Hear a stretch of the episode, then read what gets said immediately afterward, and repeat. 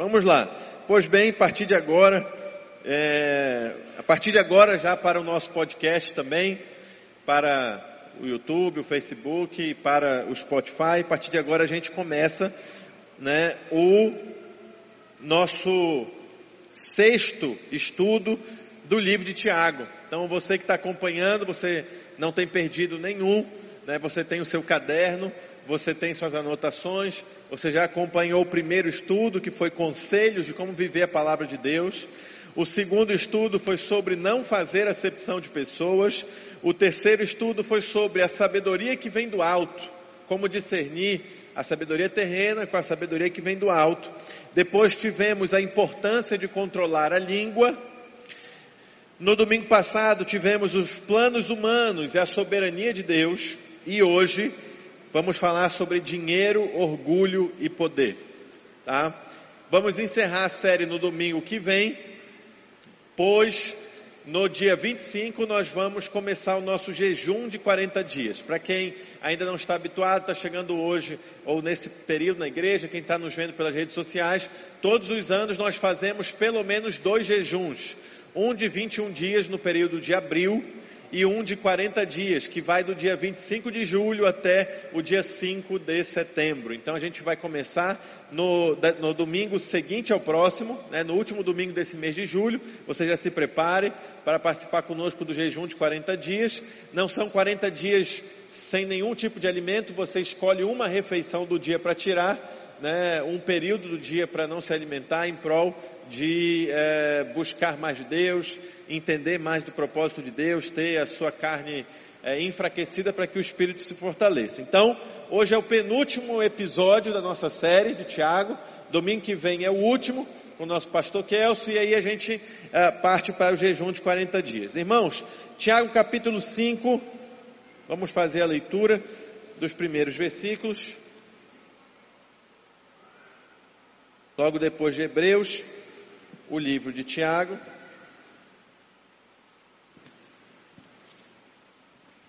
Tiago capítulo 5 diz assim: Ouçam agora vocês ricos, chorem e lamentem, tendo em vista a desgraça que virá sobre vocês. A riqueza de vocês apodreceu e as traças corroeram as suas roupas.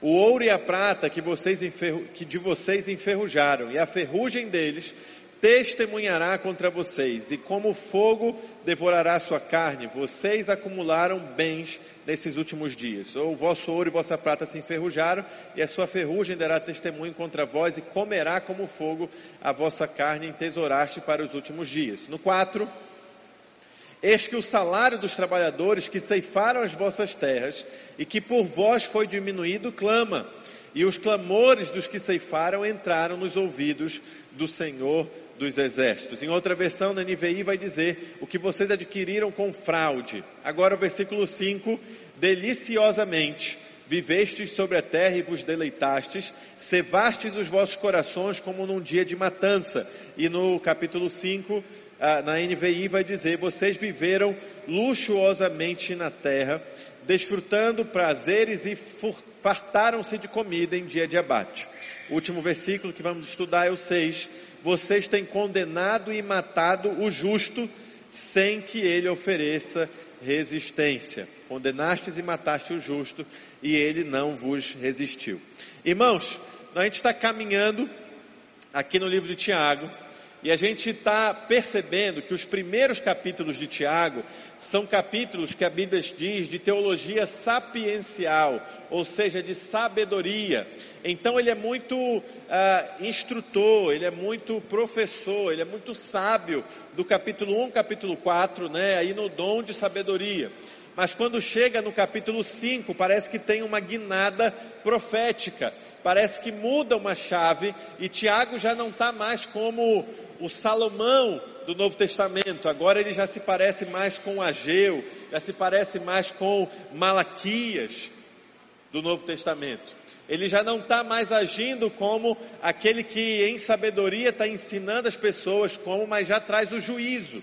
Então, ah, é muito interessante como que o livro de Tiago é, ah, recente é contemporâneo, por isso que a nossa série é Tiago, nosso contemporâneo, porque ele fala de coisas do dia a dia, como a gente vai observar hoje.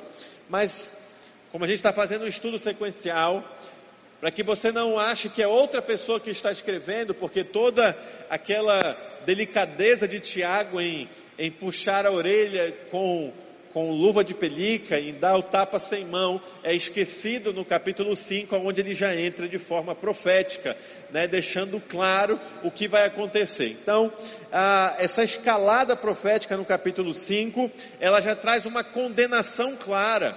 Veja bem, nos capítulos 3 e 4, Tiago adverte e diz que há como corrigir. Então ele adverte a questão da língua, mas diz que há como corrigir. No capítulo 4 ele adverte os que fazem planos, mas diz que há como corrigir. Mas no capítulo 5 ele já chega com uma sentença pronta.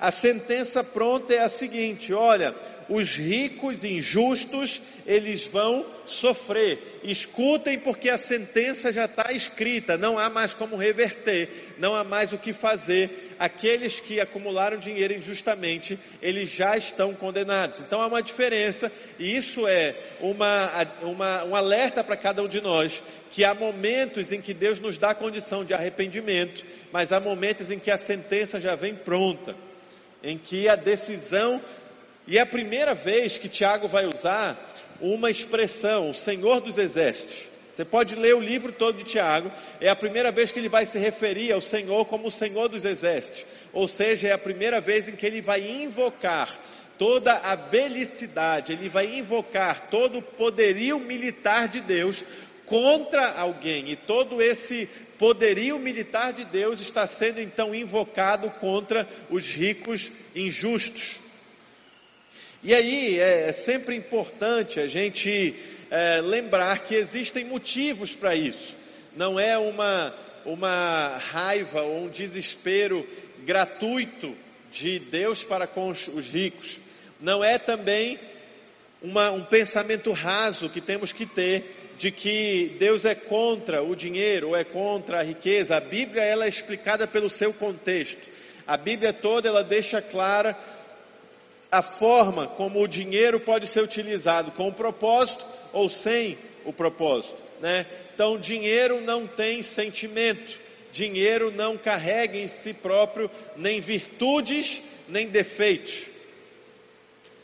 Dinheiro não tem por si só nenhuma capacidade de fazer o mal ou de fazer o bem. Quem faz o mal, quem faz o bem, são os portadores do dinheiro. Quem está entendendo aqui, diga amém. Então não tem como, ah, o dinheiro não é mal nem bom. Na verdade, o ser humano pode ser mal ou bom, e o ser humano, quando vai administrar os seus bens, ele pode administrar de forma justa, de forma que ajude e reflita a glória de Deus, ou ele pode administrar de forma egoísta, acumulando para si essa condenação que Tiago está deixando claro. É, eu ouvi uma frase certa vez que me marcou muito. Né? Não tem problema nenhum o homem ter o dinheiro, mas de tempos em tempos ele tem que sentar numa mesa, colocar o dinheiro na frente dele e deixar bem claro quem é dono de quem. Quem é o que usa e quem é o usado. Né? Então é isso, para que a gente não seja pego é, desavisado né, a advertência que Tiago faz é aos ricos sim, mas é aos ricos injustos, é aos ricos que acumularam das seguintes maneiras, dois pontos, e aí ele vai é, nos trazer essas lições. Né? Ele vai dizer desses ricos que acumularam dinheiro, pode colocar de novo o texto, por gentileza, é, que acumularam dinheiro de forma desonesta, no capítulo, no versículo 2, é, acumularam dinheiro de forma desonesta, a modo que o que acumulou está apodrecido e as suas vestes estão comidas de traça. Deixa eu explicar um negócio para vocês. Você sabe que o ouro e a prata não enferrujam. Então, o nível de uh, nojo, o nível de chateação, o nível de uh, desprezo de Deus para com esse tipo de rico é ao ponto dele dizer que para ele o ouro já tinha enferrujado, que para ele aquela prata já tinha enferrujado, e mais, que os tecidos tinham sido comidos pelas traças. E você sabe que naquela época, a gente pode ver isso, fazer um paralelo lá quando Paulo, na sua viagem missionária, encontra Lídia, uma mulher muito rica, que comercializava tecidos, especialmente tecidos de púrpura, né? Aqueles tecidos que eram pintados com a tinta que saía de uns bichinhos, tipo uns caramujos que eram espremidos e davam uma tinta púrpura. Você sabe que uma das formas de riqueza daquela época eram os tecidos. Então, quando o apóstolo Tiago vai dizer que os tecidos de vocês estão corroídos de traça, ele está dizendo que aquilo que as pessoas é, investiram o seu dinheiro e guardaram como segurança e confiança estava sendo é, consumido. Né? Então não é simplesmente você imaginar que abria o guarda-roupa e a roupa tinha traça, não. Era dinheiro guardado em forma de tecido. Né? Você deve já ter visto algum filme, alguma série, que as pessoas viajavam com tapetes, viajavam com tecidos. Essa semana teve o casamento, como disse, do Tiago Faúzi e da, e da Miriam. E aí a gente combinou de fazer a, as roupas todas no mesmo alfaiate. Aqui vocês conhecem ali o Sandim, descendo a. É um ótimo profissional. E aí a gente chega lá, é impressionante quando a pessoa entende de algo, como que ela vê valor, e eu que não entendo nada de tecido, né, talvez se fosse a pastora Lúcia ou alguma outra irmã, entenderia o que ele estava dizendo, mas ele, numa empolgação enorme, me explicando de uma cachemira de fio mil, lã, lã de mil fios. E aí ele me falando, né, porque eu não entendo nada de fio. Ele falou: olha, existe o 120, o Super 120, o 250, o 300 e 500, mas essa aqui, ele usou uma expressão maravilhosa. Essa aqui é uma onça branca de olho azul. Eu fiquei tentando imaginar né, o que, que era uma onça branca. Aí eu entendi que ele estava fazendo relação aqui a algo muito raro, né? Isso aqui é uma cachemira de lã de mil fios. E era assim que as pessoas comercializavam dinheiro. Era assim que elas tinham riquezas, com perfumes. E aí Salomão vai fazer essa, essa relação, né, de que aquele que não teme ao Senhor, aquele que anda injustamente, é como o homem que abre o seu perfume e tem uma mosca morta dentro. Então ele não está falando de que ah não vai mais ser cheiroso, ele está falando de dinheiro que está sendo estragado. Aí por isso que o apóstolo Tiago vai falar do tecido que é corroído pela traça, porque é onde a pessoa achou que ia guardar o seu dinheiro, mas como foi de forma desonesta e injusta, a traça foi lá como um agente missionário de Deus e corroeu, né? um agente profético de juízo. A traça foi lá e corroeu aquilo. Então é importante a gente compreender, em primeiro lugar, que para Deus a forma como eu adquiro o dinheiro importa. Vou repetir para você dizer o amém. Para Deus, a forma como eu adquiro dinheiro importa. Ah, pastor, eu posso adquirir o dinheiro de qualquer forma desde que eu dê o dízimo. Não. O dízimo, a oferta, não é um salvo-conduto para você adquirir o dinheiro de qualquer forma e aí você santifica, purifica. Não. Porque a gente vai caminhar aqui. A forma como eu adquiro o dinheiro importa, porque implica na minha relação com outras pessoas. Porque a forma como eu adquiro dinheiro não pode ser, coloca no versículo é, 3, por gentileza. No versículo 3. Porque a forma como, no 4, versículo 4, a forma como eu adquiro dinheiro não pode ser de modo que implique no sacrifício de outros. Vamos ver o que está escrito aí Eis que os salários dos trabalhadores que ceifaram vossas terras e que por vós foi diminuído, clama. Ou seja, o que, que ele está explicando aqui? Ele está explicando que isso aqui, irmãos, chama-se Companhia de Eletricidade do Amapá. É porque está tendo queda de energia. Essa parte aí ele corta depois no podcast. Só explicar. Está tendo queda de energia desde de manhã, né? Então a forma como essa empresa ganha dinheiro não agrada a Deus. Amém? Porque essa empresa ganha dinheiro queimando os nossos eletrodomésticos, atrapalhando a central de ar da igreja, né? Então a gente vai ver como é que faz aí, se desliga por causa do barulho ou se liga, o Maikinho vai resolver, mas só pronto, explicado aí para vocês, né? Então a forma como a companhia de eletricidade do Amapá ganha dinheiro não agrada a Deus, porque ganha dinheiro sacrificando com um serviço mal feito, né? Enfim, então, o que que o versículo 4 vai nos dizer? que o salário dos trabalhadores, dos trabalhadores que ceifaram as terras e tiveram a sua paga diminuída, clama. Você lembra dessa expressão? Quando a, a Caim mata Abel, o que que Deus diz? Que o sangue de Abel ainda clamava. Então, irmãos, injustiça é algo ah, que não prescreve. Se você quiser anotar isso aí, injustiça é imprescritível, né? Espiritualmente. Por que, que a gente hoje ainda vive muitas situações no país, no Brasil, que parece que o nosso país não vai para frente? Sabe por quê, irmãos? Porque injustiça espiritualmente não prescreve. Porque o nosso país, ele foi formado, ele foi cunhado, ele foi lapidado, ele foi formatado em uma base de injustiça. Você conhece, eu não preciso te explicar, mas você pega os piores, aqui sem nenhum, sem nenhum xenofobismo, estou falando de uma situação histórica, né? Você pega os piores que tinham em Portugal e manda para cá para explorar de forma degradante, cruel, os brasileiros que não tinham nada a ver com a história. Na verdade, ainda nem, brasileiro, nem brasileiros éramos. Né? E aí é fruto de estupro, fruto de uh, comércio de, de, de almas, comércio de pessoas, fruto de escravidão. Por isso que a forma como ganhamos dinheiro importa para Deus. Porque injustiça não prescreve no mundo espiritual. É por isso que há um esforço da igreja de falar de redenção, redenção dentro até mesmo ah, da cultura, da economia, por isso que os intercessores, inclusive ontem, encerramos aqui a escola de intercessão em chamas, falando sobre redenção da cidade, redenção ah, do país, redenção da nação, porque a forma como a nossa nação foi constituída foi de forma desonesta, foi de forma injusta. As relações aqui no Brasil sempre foram assim, pessoas sempre quiseram ganhar dinheiro sem trabalhar, ganhar dinheiro à custa dos outros.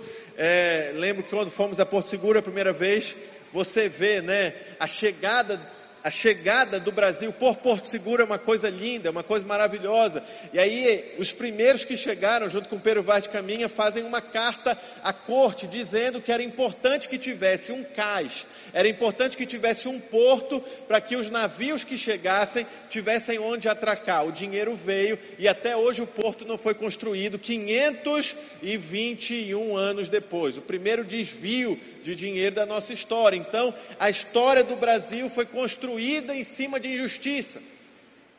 Fala, ah, Deus, ah, Lucas, mas Deus não liga para isso, liga sim. Porque muito embora Deus tenha perdoado Nínive, naquele momento que Jonas prega e o povo se arrepende, anos depois Nínive é destruída. Porque injustiça não prescreve no mundo espiritual. Por isso que, em primeiro lugar, a forma como eu adquiro dinheiro importa para Deus. Vamos lá? Malaquias 3:5 vai falar de uma lista de pessoas que nos últimos dias, que perto da volta do Senhor, o próprio Deus iria se apressar em julgar. Aí ele vai falar uma lista larga de pessoas, mas entre essa lista larga, aqueles que enriqueceram sem pagar os trabalhadores aqueles que ganharam dinheiro se achando esperto, à custa dos outros, irmão, em nome de Jesus, não há, não há na Bíblia hipótese nenhuma de você ser o esperto, de você ser o malandro e ser abençoado por Deus. Não tem como. Não tem como. Salmos 62, 10. Livro de Salmos 62, 10.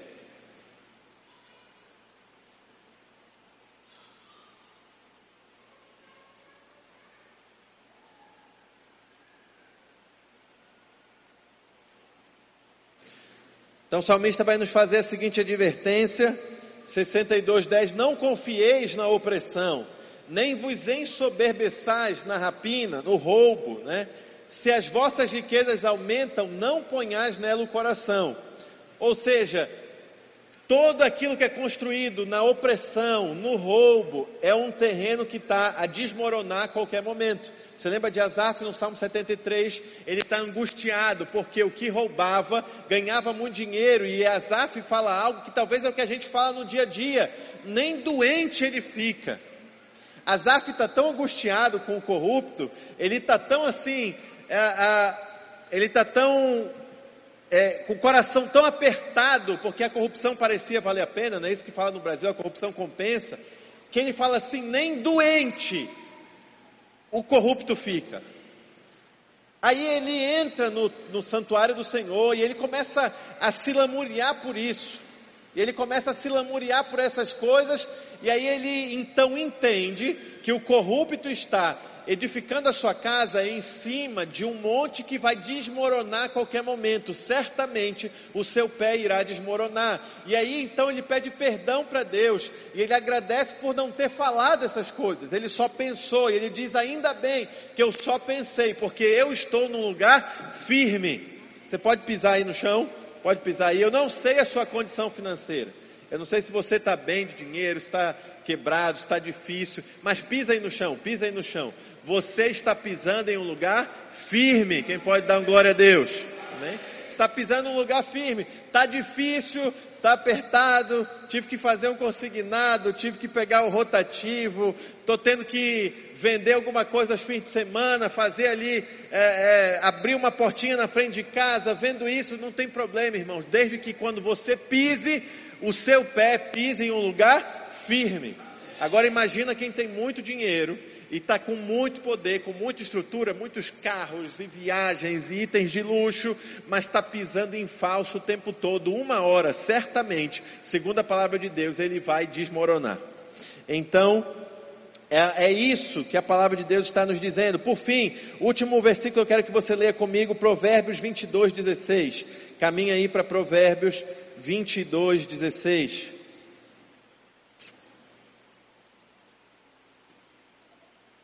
O que oprime ao pobre para se engrandecer a si mesmo, ou o que dá ao rico, certamente empobrecerá. Que ele está falando duas coisas: oprimir o pobre para ter algum tipo de vantagem, ou bajular o rico para ter algum tipo de vantagem. Os dois vão terminar na ruína. E às vezes a gente não consegue ver isso porque nós somos finitos porque nós somos seres que vão viver aqui nessa terra até 100 anos, 110, 120 no máximo. Mas irmãos, não há, não há, eu posso afirmar a vocês, nenhuma riqueza injusta que tenha sido adquirida aqui na terra, que os seus descendentes ainda sejam ricos até hoje. A gente às vezes olha uma geração, duas, e a gente acha que deu certo, mas é porque a gente passa. Mas quantos já foram ricos no passado de forma injusta e hoje os filhos passam necessidade, os pobres, os, os netos são pobres. Por quê? Porque injustiça espiritualmente não prescreve.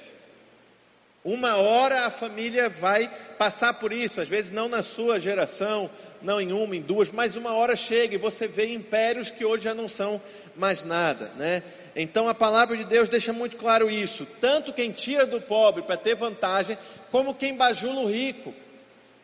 Que é um outro tipo de pecado que Tiago já tinha exortado. Como quem acha que é, deixando o rico mais rico ou tratando o rico de forma diferente vai ter algum tipo de vantagem. A Bíblia diz que os dois certamente, certamente empobrecerão. Tá? Os dois certamente empobrecerão. Então, a primeira lição que a gente tem é a forma como eu adquiro o dinheiro importa para Deus. Lucas 19:8 vai falar da história de Zaqueu. Você não precisa abrir, eu vou te contar, você sabe como é que é. Lucas 19:8 vai falar da história de Zaqueu. E tem algo muito interessante aqui na história de Zaqueu.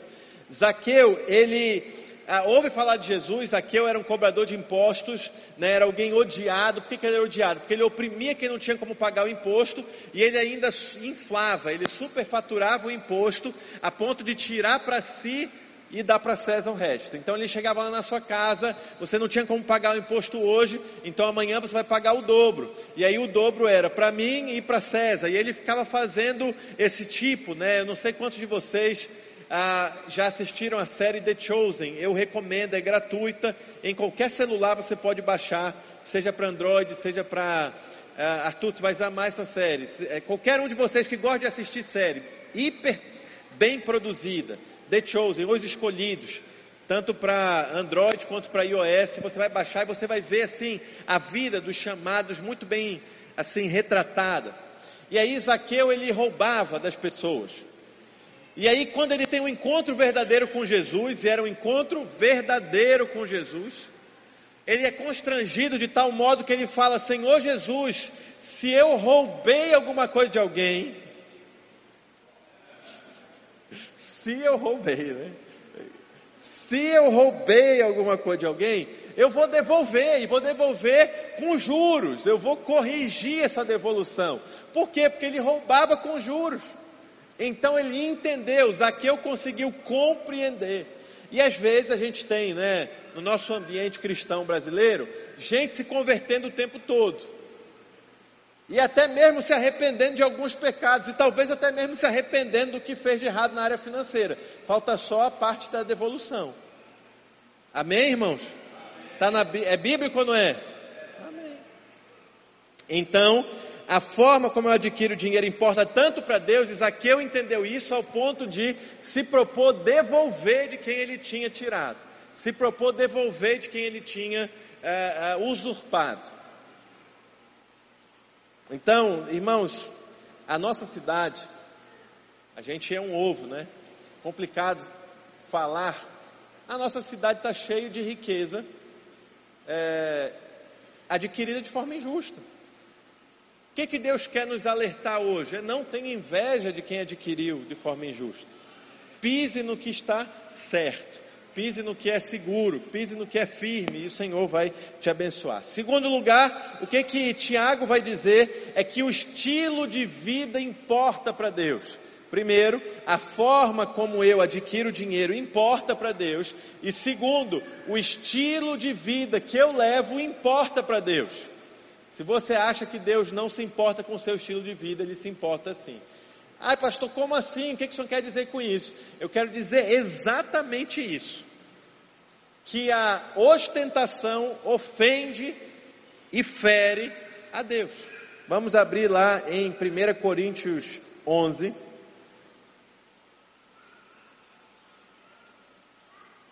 Primeira Coríntios 11 vai dizer o seguinte para nós.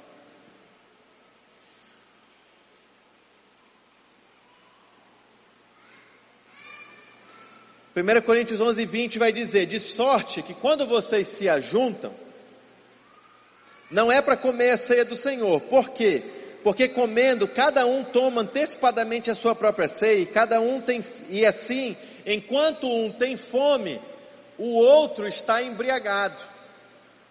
Vocês não têm porventura casa para comer ou beber, ou desprezais a igreja de Deus e envergonhar os que nada têm? Que vos direi, louvar-vos-ei? Não, nisso eu não vos louvo. Preste bem atenção no que ele está dizendo. Ele está dizendo que a forma, o meu estilo de vida, de fora da minha casa, da porta da minha casa para fora, é assunto público e é assunto congregacional. Veja bem que ele não está dizendo da minha porta para dentro. Então não há condenação se você pode comer do melhor dessa terra, amém, irmão? É isso que ele está dizendo. Eu vou ler novamente. Porque quando vocês se reúnem, ou seja, quando vocês estão em público, vocês não se ajuntam de forma justa. Porque cada um come o que é seu, enquanto o outro tem fome. O próximo. Porventura vocês não têm casa para comer e beber fartamente? Ou seja, o que você esbanja, o que você pode ter de melhor, pode ter de fartura, é dentro da sua casa, amém, irmãos? Quem pode dar um glória a Deus?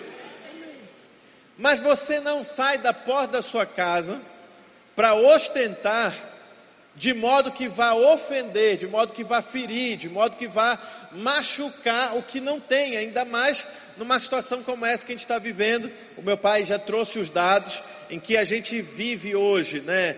É, desemprego na Amapá, número um do Brasil, desemprego na Amapá é o número um do Brasil, a taxa de desocupação na Amapá é número um do Brasil, e a nossa taxa de pobreza no país nunca foi tão alta.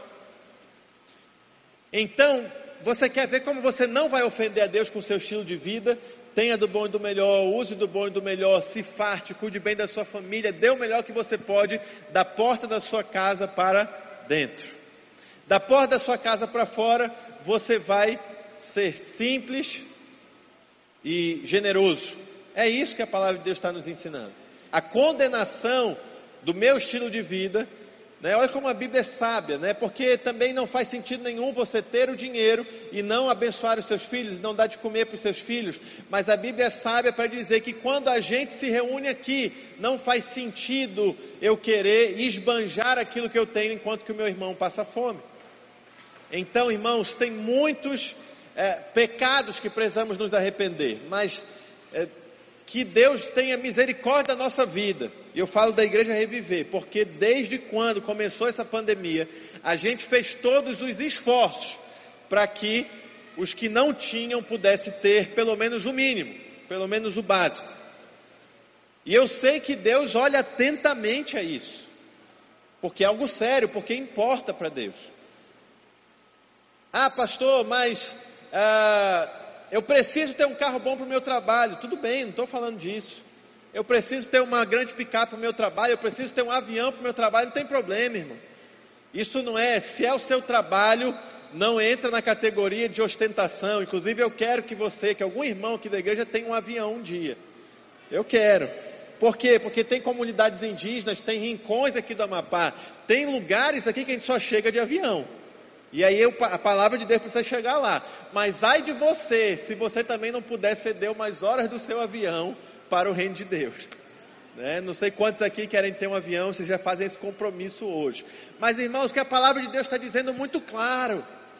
Muito claro. Primeiro lugar, a forma como eu adquiro dinheiro para Deus importa. Segundo, o meu estilo de vida público, aquilo que eu apresento nas minhas redes sociais, aquilo que eu ostento, aquilo que eu esbanjo, aquilo que eu comparo e faço os irmãos passarem por constrangimento no ambiente público da igreja, importa.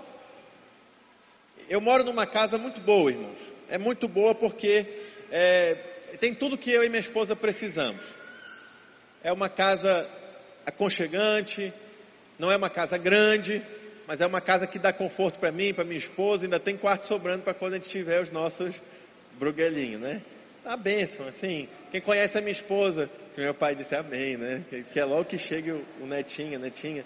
Quem conhece a minha esposa sabe que ela é uma pessoa simples, e talvez a gente até poderia viver numa casa mais luxuosa ou maior, mas irmão, está ótimo.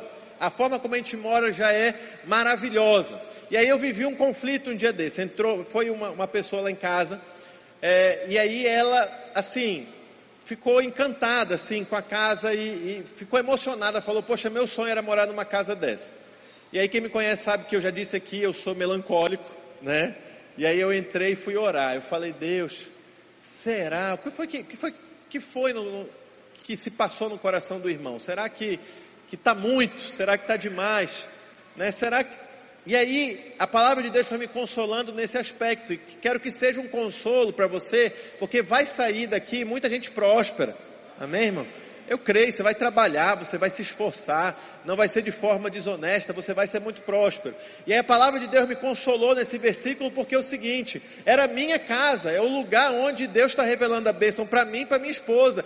Graças a Deus que ele não se sentiu constrangido porque me viu comprando um carro de 300 mil reais sem necessidade. Graças a Deus que ele não me viu constrangido, é, é, ele não se sentiu constrangido vendo eu gastar dois mil, três mil reais num jantar. Graças a Deus que eu não o ofendi dessa maneira.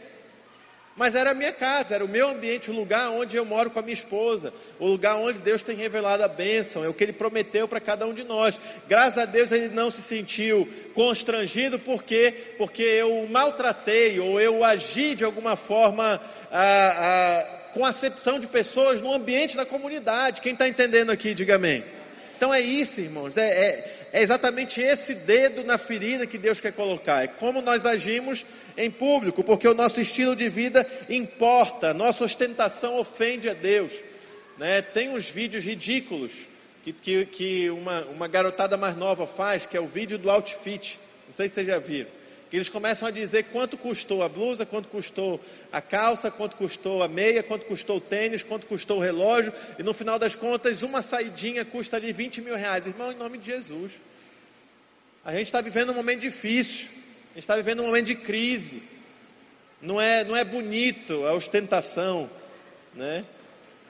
Então, se Deus está te dando condições, vá lá, beba da sua fonte, coma com a sua esposa, pode comer um churrasco num país onde está cada vez mais difícil comprar carne, pode comer, vá lá, coma, coma com a sua esposa, com a sua família, agradeça ao Senhor pelo que Ele tem feito, mas não, não constranja aquele que, que já virou, irmãos. Eu ando muito aqui no Amapá, eu conheço todos os municípios, dos municípios já estou conhecendo as localidades, porque uma coisa é conhecer os municípios da Amapá, depois você conhece as localidades, irmão. A alimentação da população amapaense é baseada em enlatados e farinha, é isso. Essa é a alimentação da população amapaense. Pode colocar que mais que 50% da população amapaense, e eu ainda diria até mais, não vai comer hoje nem carne, nem frango, nem peixe. Pode ter certeza absoluta. Vai comer a farinha, com conserva, com, com algum tipo de enlatado, né, a salsicha enlatada, né, e, e, e ovo já virou luxo. Ovo já não é mais algo, algo barato. Estou falando da realidade do, do, povo do Amapá, é isso, essa é a realidade. Então, em nome de Jesus, saia daqui sabendo que o seu estilo de vida importa. Ah, eu tenho que é, usar de falsa modéstia, eu tenho que é, parecer pobre. Não é isso, não é nada disso. Você pode viver do bom e do melhor, ter um ótimo carro, é, estudar numa boa escola, colocar os filhos numa boa escola e ainda assim ser uma pessoa simples. Quem pode dizer amém? É possível, é isso, esse é o desafio que Deus tem para nos dar. Terceiro lugar, a palavra de Deus nos diz que há consequências espirituais para as minhas ações financeiras. Muito embora a nossa vida financeira seja material, as consequências das nossas ações financeiras são espirituais. Tudo. Isso aqui não é um seminário de finanças. Essa aí é a minha esposa que vai dar, ela está se capacitando para isso. Em breve a Reviver vai ter uma, uma consultora de planejamento familiar, ela está fazendo uma pós-graduação nessa área, né, para ajudar os irmãos né, nos seus orçamentos familiares. Né. Não é sobre isso que a gente está falando, mas basicamente o nosso comportamento material influencia espiritualmente na nossa vida e até mesmo na nossa salvação. Né? Abra aí no livro de Timóteo 6, 1 Timóteo capítulo 6.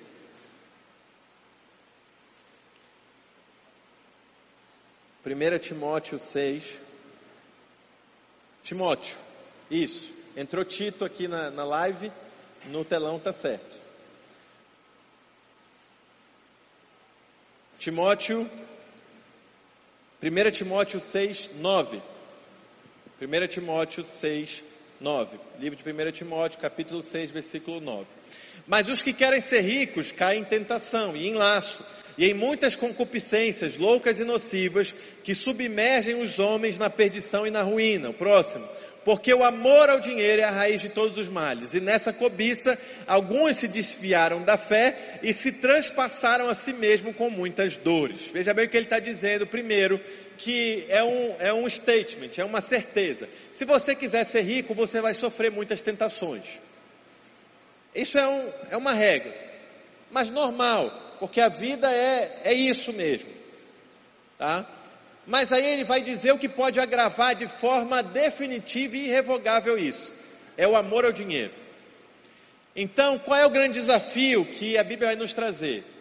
É como você desejar ter com um propósito. Porque se você desejar ter com um propósito, você foge do amor ao dinheiro. Agora, lembra-se do domingo passado, o Senhor vai pesar a sua motivação. Então, irmãos, em nome de Jesus, essa igreja, essa comunidade Reviver, não tem problema nenhum que você trabalhe muito, que você abra o seu empreendimento, que você seja dono do seu negócio, que você cresça financeiramente. Agora, cuidado, porque a palavra de Deus diz que o amor ao dinheiro é a raiz de todos os males. E nessa cobiça, alguns se desviaram da fé. O irmão, quando não tinha dinheiro, estava ali, servindo a Deus. Não tinha dinheiro, ele estava ali orando, jejuando, clamando. Quando ele conseguiu o dinheiro, quem está falando não sou eu, é a palavra de Deus. Ela se desviou do que? Da igreja? Não, se desviou da fé. E transpassou em si mesmo muitas dores. Quantos aqui já sofreram dores por questões financeiras? Levanta a mão aí. Já sofreram dores por questões financeiras. Então a palavra de Deus já está nos alertando. Agora, eu quero encerrar te dando uma palavra de esperança. Esse mesmo capítulo, pula aí para o 17. Versículo 17. No mesmo capítulo, versículo 17. Agora então, manda aos ricos desse mundo que se imunizem. Como é que eu posso me imunizar? Primeiro, não sendo altivo. O que, é altivo? É o arrogante, é o soberbo, é o que acredita que porque tem dinheiro podem fazer qualquer coisa. E porque não tem limites, não tem freios. Mandem aos ricos desse mundo que não sejam altivos. Isso aqui Timóteo está dizendo que a igreja tem que pregar. Então sabe o que, a gente deveria fazer? O que está escrito aqui? A gente deveria chamar os 100 mais ricos do Amapá sentar aqui no banco da igreja, é isso que o Timóteo está dizendo, dizer, olha, é o seguinte, vocês têm uma grande chance de se perder, mas o antídoto é o seguinte, em primeiro lugar, não sejam altivos, segundo, não ponham a esperança na incerteza das riquezas, porque é o seguinte, quem aqui já, já era economicamente ativo em 1993, 92, 93, que, que se achava muito rico porque tinha muito dinheiro guardado na poupança, o que foi que aconteceu? A certeza da poupança se tornou a incerteza da riqueza. A pessoa se achava muito rico porque tinha muito dinheiro guardado na poupança, e aí veio um negócio bacana. Veio Fernando Collor de Mello. Acabou. Então, a, Muita gente tinha muita certeza nos seus créditos imobiliários em 2008 nos Estados Unidos. Veio o que? Veio a crise dos subprimes e acabou. Então o que, que ele está dizendo é o seguinte: em primeiro lugar, não seja altivo, não trate os outros olhando de cima para baixo. E em segundo, não ponham a esperança de vocês na incerteza das riquezas, mas no Deus vivo. Amém, irmão? Que nos dá todas as coisas para delas gozarmos, para delas aproveitarmos. Então o próprio versículo não é só um antídoto, como uma esperança. Não ponham a esperança de vocês na riqueza, mas nos Deus vivo. Ah, poxa, mas aí colocando minha esperança em Deus eu não vou ter coisas boas. Não, pelo contrário, no Deus vivo que nos dá todas as coisas para delas aproveitarmos. Amém? Então é isso. Então essa é, Êxodo 16 vai nos falar do maná do céu. Você não precisa abrir, eu vou só te contar. Já estou caminhando para o fim. E a palavra de Deus diz o seguinte: que caía o maná do céu, mas cada um só podia pegar o maná para aquele dia. Ele não podia fazer poupança para o dia seguinte. Ah, pastor, você está pregando contra a poupança? Não. Deveria, até porque a poupança hoje está rendendo muito menos do que a, a renda variável. Então, eh, guardar na poupança hoje não é uma boa para você. Mas não estou pregando contra a poupança. Não é isso. Eu só estou dizendo que o seguinte, o princípio bíblico é, não importa quanto eu guarde ou quanto eu guarde ou quanto eu tenho na poupança, minha confiança está em Deus. Aí teve um esperto que falou: Ah, rapaz, esse negócio de só poder pegar um pouquinho por dia, eu vou é pegar para dois dias. Aí ele vai e pega para dois dias. No dia seguinte, quando a trombeta toca, todo mundo acorda, ele vai lá bus buscar o tal do maná. E nessa que ele vai buscar o maná, as pessoas vão buscar o maná, um não se levanta. Qual é o que não se levanta? Aquele que já achou que tinha guardado. Não, eu posso acordar mais tarde, porque ontem eu já guardei para ontem e para hoje. Quando ele abre a sua cestinha, está tudo podre. Então, isso, obviamente, que é um ensinamento espiritual para cada um de nós. Que nós podemos, muito embora nós possamos guardar, possamos fazer nossa poupança, possamos ter os nossos investimentos, você possa construir a sua vilazinha de casas, não é aí que está a sua segurança. Não é aí que está a sua garantia. Sua garantia está em Deus, no Deus Todo-Poderoso. Amém? Então, há consequências espirituais para minhas ações financeiras. A pior consequência espiritual que pode acontecer é eu perder a minha fé. É a pior consequência espiritual que pode acontecer. Mas passa para o próximo, versículo 18, para nós encerrarmos e orarmos. Mas diga aos ricos o que? Se eles querem se imunizar. Jesus disse que é muito difícil um rico entrar no reino do céu. Graças a Deus que ele não disse que era impossível. Mas ele alertou, irmãos. Eu não vou fazer aqui, não vou ensaboar a palavra de Deus, Jesus disse que era muito difícil um rico entrar no reino do céu, mas não disse que era impossível. Por quê? Porque é possível que um rico tenha seu coração transformado ao ponto de, um, fazer o bem, dois, enriquecer em boas obras, três, repartir em boa mente e ser comunicável, e ser tanto ensinável quanto relacional. Então é isso. Então eu creio que Deus está chamando muitos de nós aqui para vivermos um tempo de muita prosperidade. Eu tenho falado isso há alguns anos. Porque se eu creio que Jesus está voltando, eu creio então que, que há esforços missionários que precisam ser financiados. Aí nessa hora a pessoa pula logo e fala: Senhor, eu quero então. Eu quero enriquecer porque eu vou patrocinar missões.